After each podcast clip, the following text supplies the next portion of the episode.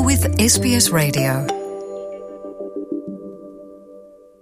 É a Luciana e ouvinte da SBS. Victoria McIntosh tem hoje 68 anos. Nasceu a Meríndia, Índia da América do Norte, numa montanha no noroeste do atual Canadá. Ela ainda guarda o abafo, o casaco com capuz que vestia quando, num dia de 1960, tinha ela seis anos, a mãe a depositou num pensionato nos arredores de Edmonton, no norte gelado do Canadá. As mães ameríndias, tal como as inuites, sofriam forte pressão. Eram, de facto, obrigadas a entregar os filhos aos internatos católicos para que essas crianças fossem assimiladas, isto é, forçadas a abandonar a cultura indígena, obrigadas a apagar esse passado e reeducadas para adotarem a cultura branca, católica. Victoria McIntosh viveu nesse pensionato de Edmonton sem poder transpor os muros do colégio interno ao longo de 21 anos, dos 6 até ao dia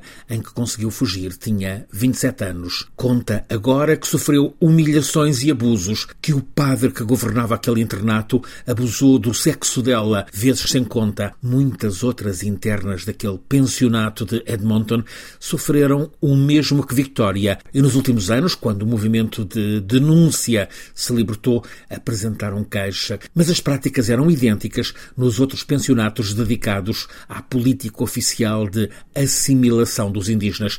Tudo aconteceu durante mais de um século, entre 1880 e 1996. Está apurado que foram mais de 150 mil as crianças indígenas forçadas a essa assimilação em 139 internatos principais por todo o Canadá. A violência incluía, para lá de abusos sexuais, trabalhos forçados, submissão à fome e ao não tratamento de doentes.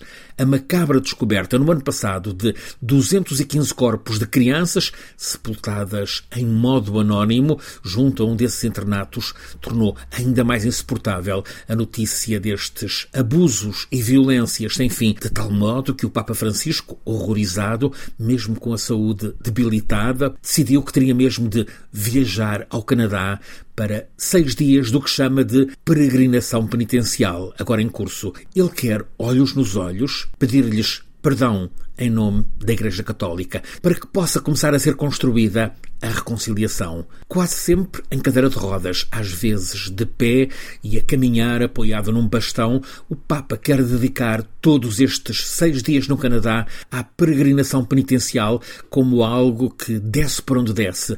Não queria deixar de fazer um dever. O grande foco está nos abusos no largo século de inferno, entre 1880 e 1996, este o ano em que os pensionatos foram fechados, mas o Papa também tem consciência de que a origem do mal vem muito de trás, vem do século XV, o tempo dos descobrimentos, quando um espanhol de Valência, um homem influente e com fama de muitas orgias, pelo menos oito filhos de outras tantas mulheres, Rodrigo Borgia, foi escolhido para Papa. Aconteceu em 1492, o ano em que Cristóvão Colombo chegou às Caraíbas e voltou para trás, Espanha, com a bordo ouro, papagaios, prisioneiros indígenas e também sífilis, Rodrigo Borgia optou por ser designado o Papa Alexandre VI e, para além de nomear filhos e sobrinhos para postos religiosos, cardeais, teve papel determinante na chamada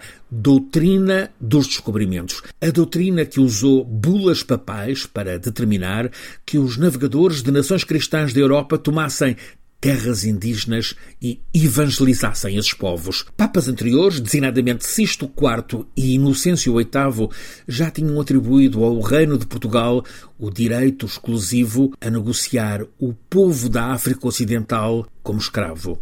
Este Papa, Alexandre VI, foi promotor do Tratado de Tordesilhas, assinado em 1494, um tratado em que o Papa, nascido em Valência, dividia o mundo em duas soberanias, separadas por uma linha vertical na extrema do Atlântico. Ele pretendia que as Américas ficassem para a coroa de Castela, Espanha, África para Portugal.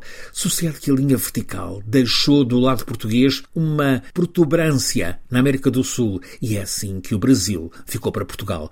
De facto, é nesse tempo dos descobrimentos que começam as políticas de assimilação dos indígenas, com tanta violência e tanto abuso. O Papa que vem lá do longe da América do Sul, quer que a Igreja repare esse passado e cultive a tentativa de reconciliação. Nestes dias, dedica-se aos povos do Norte abusados num tempo mais próximo, o último século e meio. Como pastor da Igreja de Roma, o Papa Francisco cumpre o dever de memória no Canadá, país que é reconhecido como terra solidária de acolhimento, mas que ao mesmo tempo tem dentro esse inferno o atual primeiro-ministro, Justin Trudeau, já lhe chamou esterilização forçada e genocídio de povos indígenas. O Papa vai logo à tarde no grande estádio de Edmonton partilhar a dor das pessoas violentadas, como a Victoria McIntosh do começo desta crónica.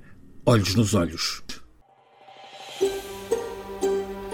Want to hear more stories like this? Listen on Apple Podcasts, Google Podcasts, Spotify, or wherever you get your podcasts from.